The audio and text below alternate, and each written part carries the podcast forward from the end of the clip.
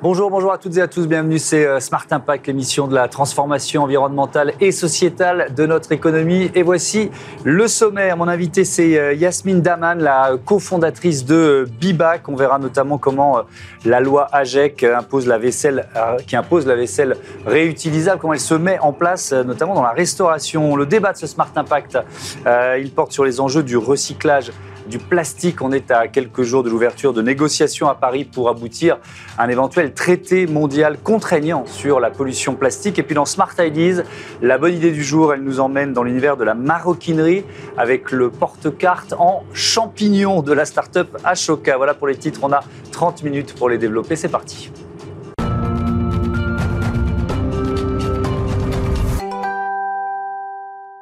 Bonjour Yasmine Daman, bienvenue. Bonjour. Vous êtes euh, donc la cofondatrice de la consigne Bibac. Je commence par m'excuser pour le bruit de travaux dans les immeubles autour, mais enfin on fait avec, ça fait partie euh, du folklore de Bismart de temps en temps.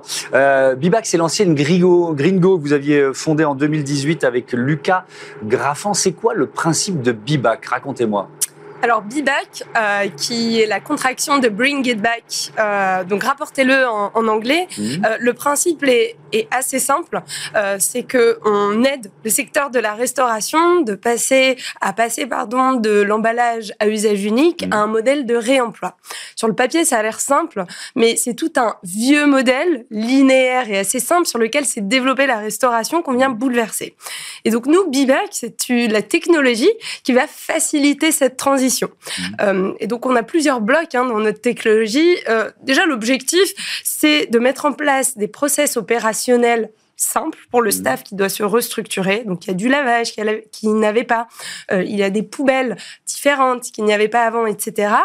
Et deuxièmement, l'objectif c'est également de mettre une expérience ludique, de proposer une expérience ludique pour le consommateur qui est déjà perdu avec le recyclage. Et donc on va lui rajouter un troisième. À qui on demande de, rapporter euh, les emballages qu'il a utilisés dans, dans la restauration. Euh, est-ce que vous diriez, parce que vous avez changé de nom, qu'avec Gringo vous étiez un peu un peu en avance, quoi, parce que euh, des fois, il y a des bonnes idées, mais qui ont un peu de mal à décoller.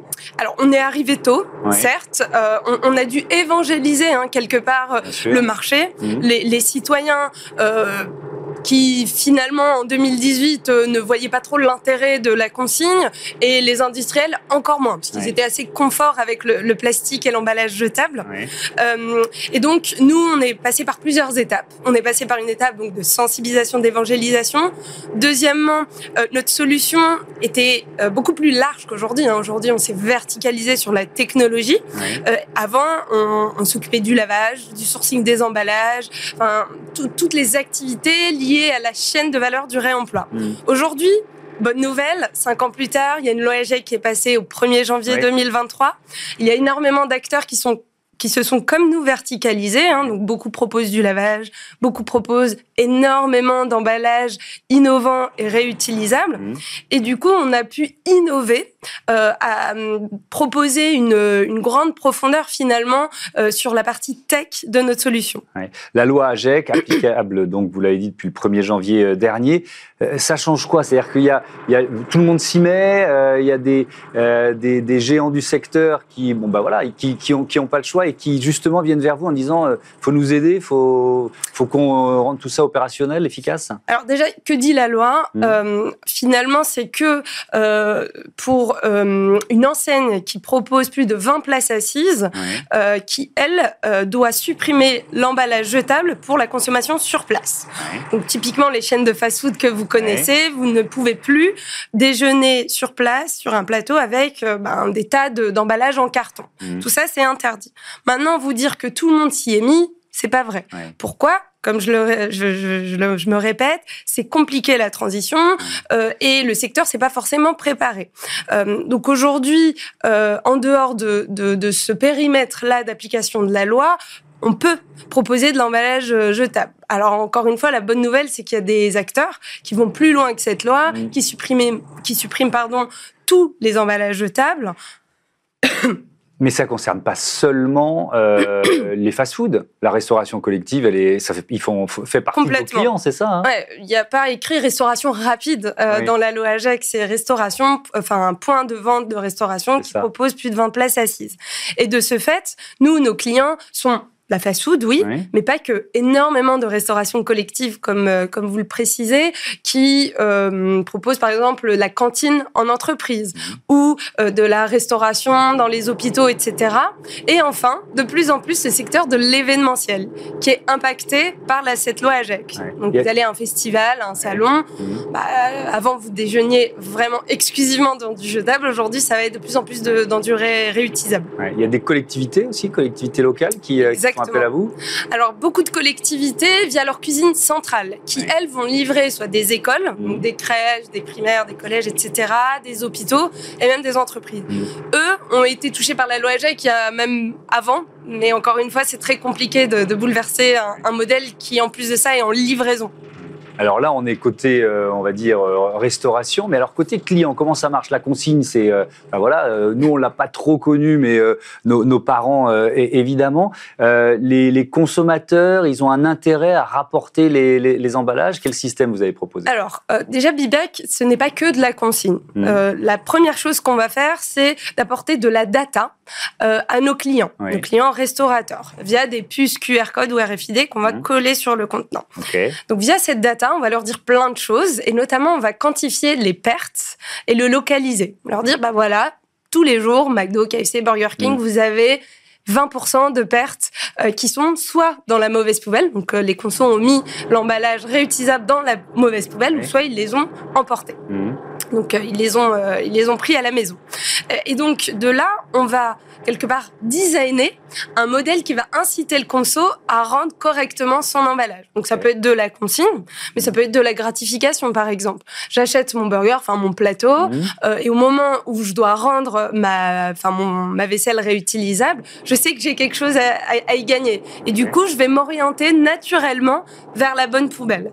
Euh, après, je peux aussi m'orienter naturellement vers la bonne poubelle si je dois récupérer mon temps de ma consigne. Plus quelque part, on va dire. Qu'est-ce qui est le euh, plus efficace bah, C'est la consigne. Des euh, sous, bah, oui, évidemment. Mais quand même, vous avez vous joué sur le côté ludique. Oui, oui, parce que, enfin, encore une fois, nous, on est des facilitateurs de cette transition. Mm. Donc, la conduite du changement va prendre du temps et on n'a pas envie qu'elle soit douloureuse non plus pour le consommateur, mm. surtout en pleine période inflationniste. Donc, du coup, l'idée, c'est de se dire, finalement, mettre un emballage réutilisable dans la bonne poubelle, c'est pas si compliqué mm. et c'est encore plus fun si j'ai quelque chose à y gagner. Ça représente combien de, de déchets évités grâce, euh, grâce au, principe, au service et aux consignes BIBAC? Euh, Il me semble que c'est 150 millions de tonnes euh, d'emballage en moins pour le secteur de la restauration. D'accord. Le principe en général, le principe de la consigne et la, mise en œuvre de, de, la loi. Euh, je reviens sur le, les services que vous proposez. La plate, c'est une plateforme numérique en fait, euh, Bibac pour les restaurateurs. Exactement. Donc, ils, trouvent quel type de, de, services et d'infos? Alors, il y, a, il y, a, deux parties. Une partie vraiment euh, data, donc vous allez voir des mmh. indicateurs de performance, d'inventaire pour gérer leur stock. Mmh. Euh, donc on fait des inventaires dans les zones d'intérêt, la plonge, euh, le stock, etc. Donc euh, c'est un gain de temps énorme pour le restaurateur. Deuxièmement, je vais quantifier la perte et donc je vais estimer la rentabilité économique du modèle. Et enfin, le deuxième bloc de cette plateforme numérique, c'est le flux de remboursement lié à la consigne aux gratifications. Sur 100 ventes que vous avez réalisées aujourd'hui, combien ont retourné leur emballage? Ça correspond à combien de remboursements de consigne et combien de cadeaux que j'ai offerts à vos, à vos clients. On peut calculer l'empreinte de ces déchets aussi Alors tout à fait. Euh, j'ai oublié de le mentionner, dans la plateforme de données d'indicateurs de performance, il y a des indicateurs de performance économique, euh, opérationnel, mais surtout environnemental. Donc on va euh, calculer l'impact carbone, euh, le bilan carbone pardon, mm. de la solution Bibac versus le jetable. Mm. Et c'est d'autant plus important que l'extra-financier prend de plus en plus d'importance évidemment dans, dans le bilan d'une entreprise. Bibac a levé 6 millions d'euros, c'était en février dernier. Peut-être un mot des, des partenaires et puis évidemment on va parler de la stratégie associée à cette levée de fonds. Tout à fait. donc on a un nouveau partenaire investisseur qui est Sven. Mm. Euh, et nos investisseurs historiques qui nous suivent depuis le début 2018, qui sont Maïf Impact, euh, Founders Future et euh, le fonds de Make Sense qui est. Hmm. Et alors, quelle stratégie quand on lève 6, euh, millions d'euros comme ça? Alors, la stratégie, c'est euh, alors de l'anglais scaler. Donc, passer à l'échelle. Voilà, mmh. de proposer un, modèle qui va passer à l'échelle. Mmh. Parce que, bon, bah, en 2018, on a commencé par des pilotes, puis euh, des dizaines et des dizaines de clients. Maintenant, on, est en train d'accompagner des géants, comme vous l'avez dit, mmh. qui ont des milliers de points de vente. Et donc là, il y a tout un, un, modèle, on va dire, tech euh, donc à, à, faire grandir. à valider, mmh. euh, à faire grandir. Donc ça, c'est sur la partie tech et puis surtout euh, une, euh, des ressources euh, commerciales pour pouvoir euh, finalement asseoir notre position de, de leader en France. Mmh. Et enfin, on commence à, à s'internationaliser depuis peu au Benelux notamment. Eh ben voilà, merci beaucoup Yasmine Daman et à bientôt sur Bismarck. Désolé encore, vous avez obligé à forcer la voix. Alors vous êtes un peu enrhumé en plus, donc c'était vraiment pas un cadeau. Merci, euh, merci, encore. On passe tout de suite à notre débat. Ça se rejoint puisqu'on va parler de la pollution plastique.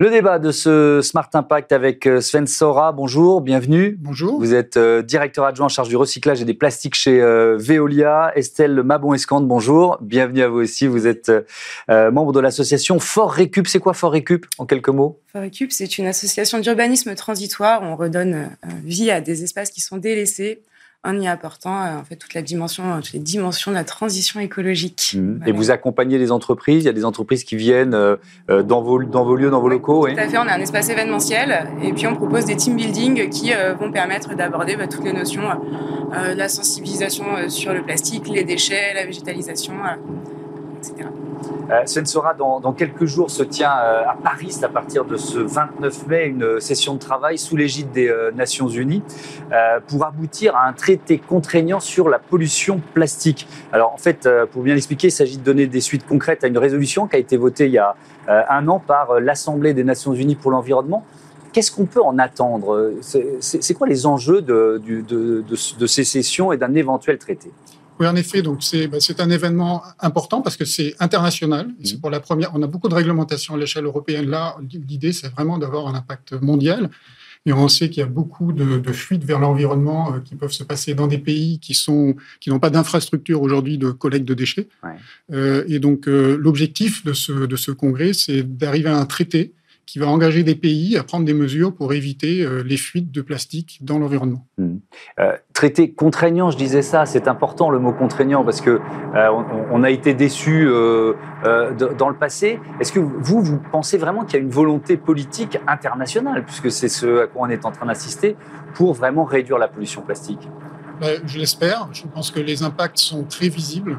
Euh, le, le, plastique euh, est un, le les déchets de plastique sont vraiment un enjeu de recyclage très important, euh, très très visible, avec beaucoup d'engagement citoyen, parce qu'on voit la pollution tous les jours. Mm. On voit la pollution dans les mers, on voit des animaux empêtrés dans des, dans des produits en plastique. Donc, c'est un impact extrêmement visible. Je pense que c'est ça qui, qui, qui, donne toute cette motivation autour du sujet. Hum, la, cette pollution plastique, euh, Estelle euh, Mabon-Escande, fléau planétaire. Est-ce que vous, vous, dans les sessions que vous organisez, euh, vous évangélisez, entre guillemets, avec des, des, informations sur l'impact sur l'environnement, le lien entre pollution plastique, impact sur l'environnement? Quelles, quelles données vous avez? Quelles informations vous faites passer?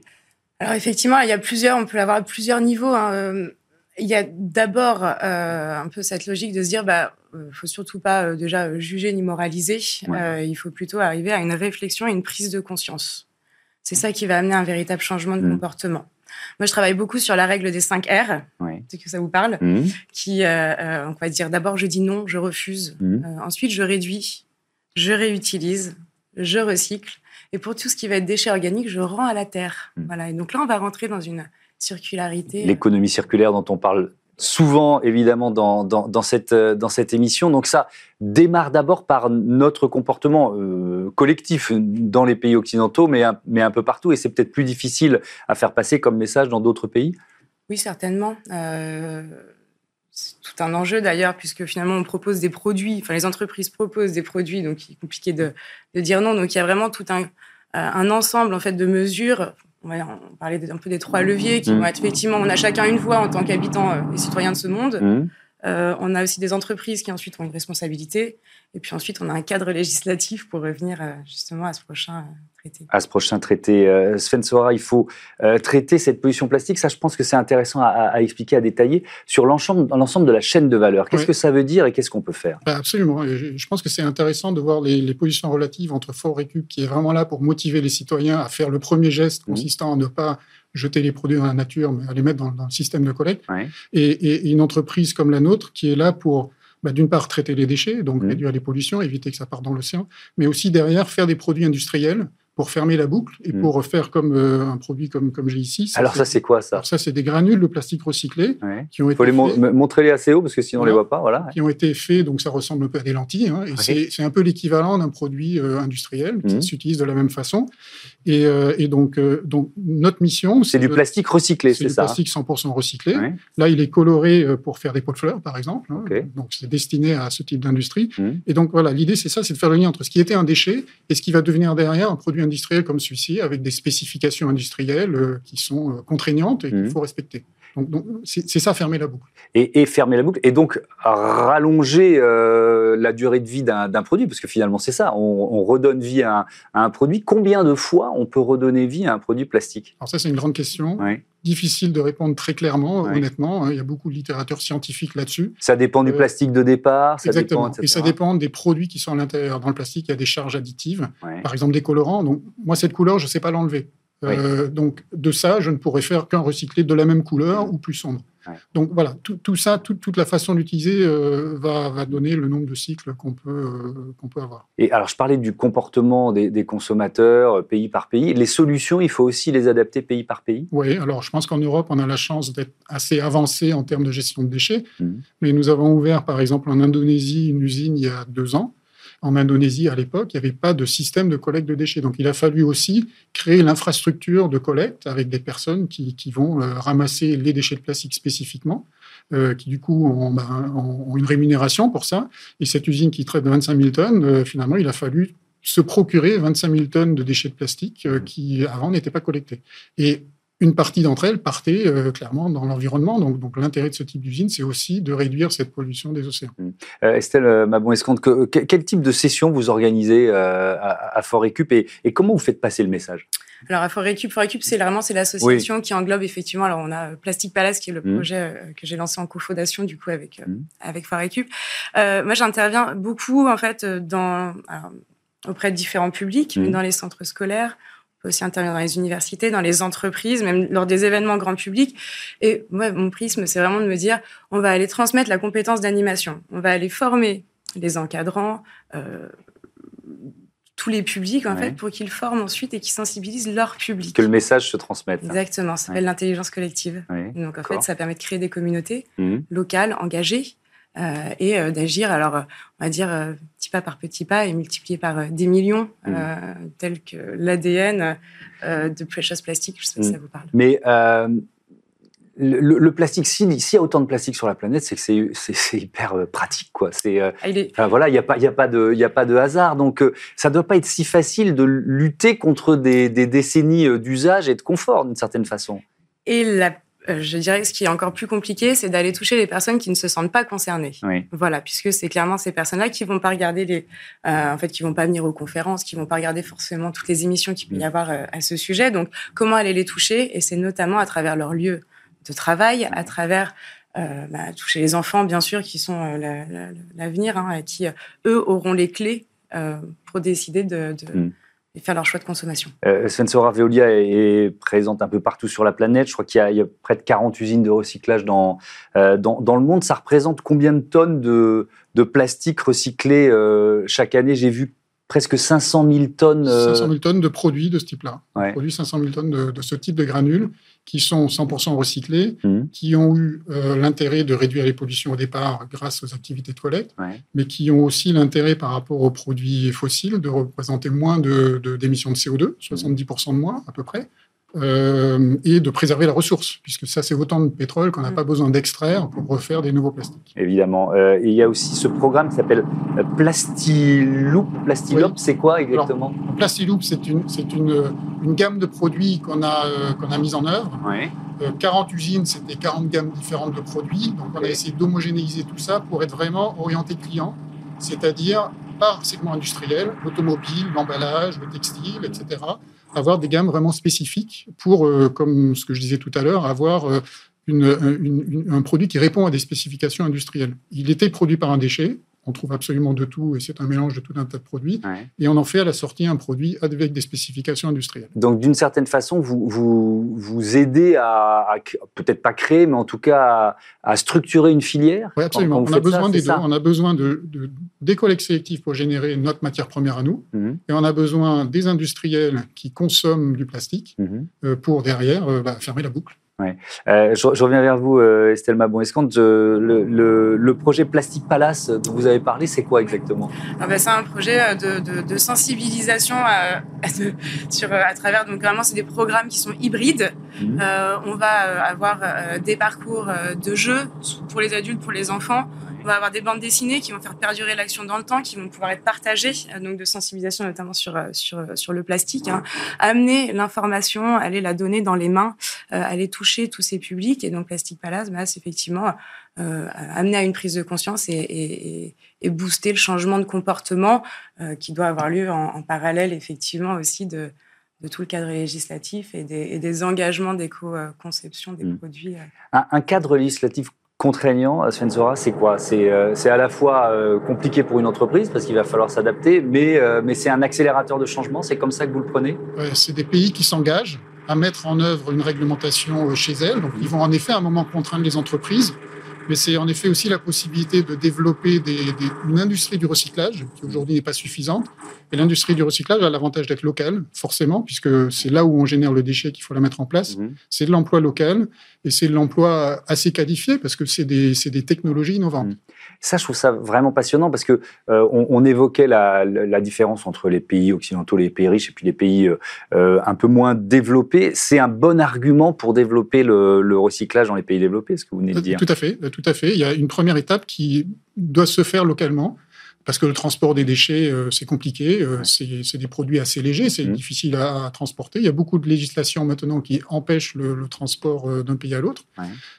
Et, donc, en effet... Et puis, il y a une sorte d'absurdité environnementale. absolument. on ne va pas faire faire le tour de la planète à des, à des déchets. Donc, plus vous, plus vous centralisez, plus vous localisez, mieux c'est. Et, et c'est ce que vous cherchez à mettre en place. Nous, on localise, on ne centralise pas. On, a, vraiment une industrie consiste à localement traiter les déchets. Ensuite, on peut transporter les granules ou les biens, ça c'est autre chose, c'est le marché économique qui veut ça. Mais les déchets, euh, on les traite localement. Merci beaucoup, merci à, tous les deux. Désolé encore pour cette ambiance de travaux dans l'immeuble d'à côté. À bientôt sur euh, Bismart. On passe tout de suite à notre euh, rubrique consacrée aux startups. Tout simplement, ça s'appelle Smart Ideas.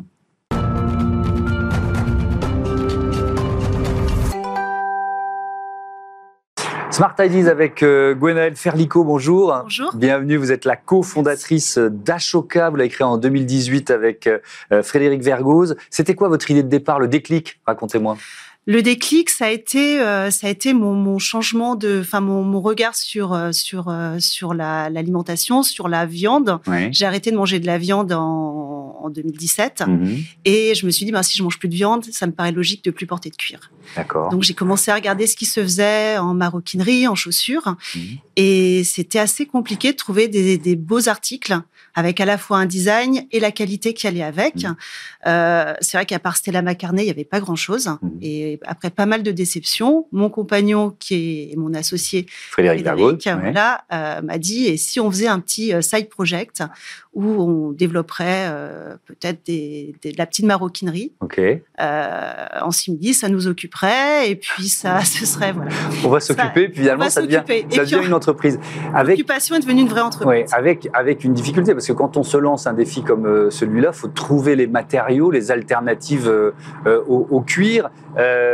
Ça doit être de plus en plus facile parce que les filières se créent, mais en 2018, il n'y en avait pas du tout. Oui, c'était assez c'était assez difficile. On a commencé avec un, on a fait nos premiers prototypes avec un simili-cuir euh, de très bonne qualité euh, qui était d'origine italienne. Et ensuite, on a, enfin en même temps, en parallèle, on a découvert l'Apple Skin. On a été les premiers en France à réussir à mettre la main dessus. Je peux vous dire que c'était pas facile et qu'on était nombreux à essayer de l'avoir. Donc c'est des coproduits de pommes, des déchets de pommes. Ce sont des résidus de pommes de l'industrie agroalimentaire. Donc c'est, ça vient du nord de l'Italie, dans la région de Bolzano. Mmh. Et ces résidus sont, sont transformés en poudre et cette poudre est agglomérée avec quand même du polyuréthane parce que ça pourrait pas, euh, sans, sans polyuréthane, on ne pourrait pas avoir euh, une matière qui se tient.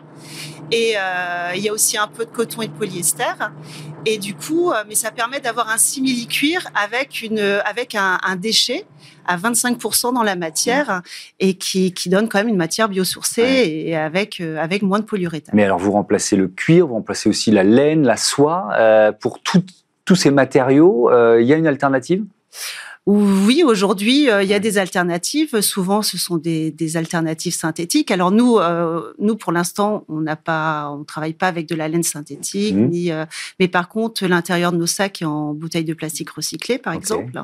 on essaye au maximum d'être sur des matières recyclées. C'est un mmh. peu notre fer de lance. Donc, c'est pas de matière animale et des matières recyclées dans la mesure mmh. du possible ou biosourcées. Et puis alors, vous continuez d'innover, une nouvelle collection de porte-cartes à partir de champignons. De champignons. Là aussi, on donc, est. Donc là, vous êtes venu avec. Je, les ai amenés pour. Ouais, je, veux bien que vous m'en passiez un parce que lancez-le, je, vais le rattraper. Merci beaucoup. Voilà, il y a du mouvement sur ce plateau. Ça, c'est du champignon au départ. Je peux vous dire qu'au toucher, on s'en s'en rend vraiment pas compte. Expliquez-moi, la filière, elle existait là aussi? Il a fallu la dénicher? Oui, en fait, c'est très, euh, c'est très novateur pour l'instant. Pareil, on est les premiers en France à avoir réussi à avoir cette matière. Euh, je pense que comme on a été aussi les premiers à avoir l'Apple Skin, que grâce à Apple Skin, on a aussi eu une collaboration avec Pamela Anderson. Mhm. Ça, nous, ça nous a donné une visibilité aux États-Unis. Et quand on a approché euh, la start-up californienne qui fait euh, cette matière Milo, qui s'appelle Boltred, mhm. tout de suite, ben en fait, ils nous ont dit OK, on est, vous êtes une petite boîte, mais on est partant pour, euh, pour, pour y aller avec vous et on va faire une collection. Et alors là, c'est quoi là on, cultive des champignons pour faire, ce, pour faire cette, cette nouvelle matière? Ouais, ouais, alors c'est pas le champignon, ce sont les racines, c'est le mycélium. Le mycélium, oui, bien sûr. Donc c'est cultivé dans des fermes euh, verticales, c'est euh, fait dans, aux Pays-Bas. Ouais. Et c'est bon, encore tout nouveau, il n'y a pas encore beaucoup de matière, hein. ça prend vraiment, ça met du temps à réussir à avoir la matière, mm. mais ça peut aller très vite. En deux semaines, la matière euh, la matière existe. Euh, là où du cuir, il faudrait compter euh, plusieurs mois, voire plusieurs années pour avoir une matière. J'aurais qu'on parle de vos clients. Et très peu d'eau en plus pour. Très peu d'eau pour, pour le produire. ça, c'est très important. C'est une dimension Et 85% de champignons, ce qui est énorme dans une matière. Ouais. Donc c'est vraiment une matière d'avenir pour vous, ça. Oui. les, clients, il y a, cette démarche-là qu'on comprend et qu'on voit beaucoup sur la nourriture, elle commence à aller au-delà de la nourriture?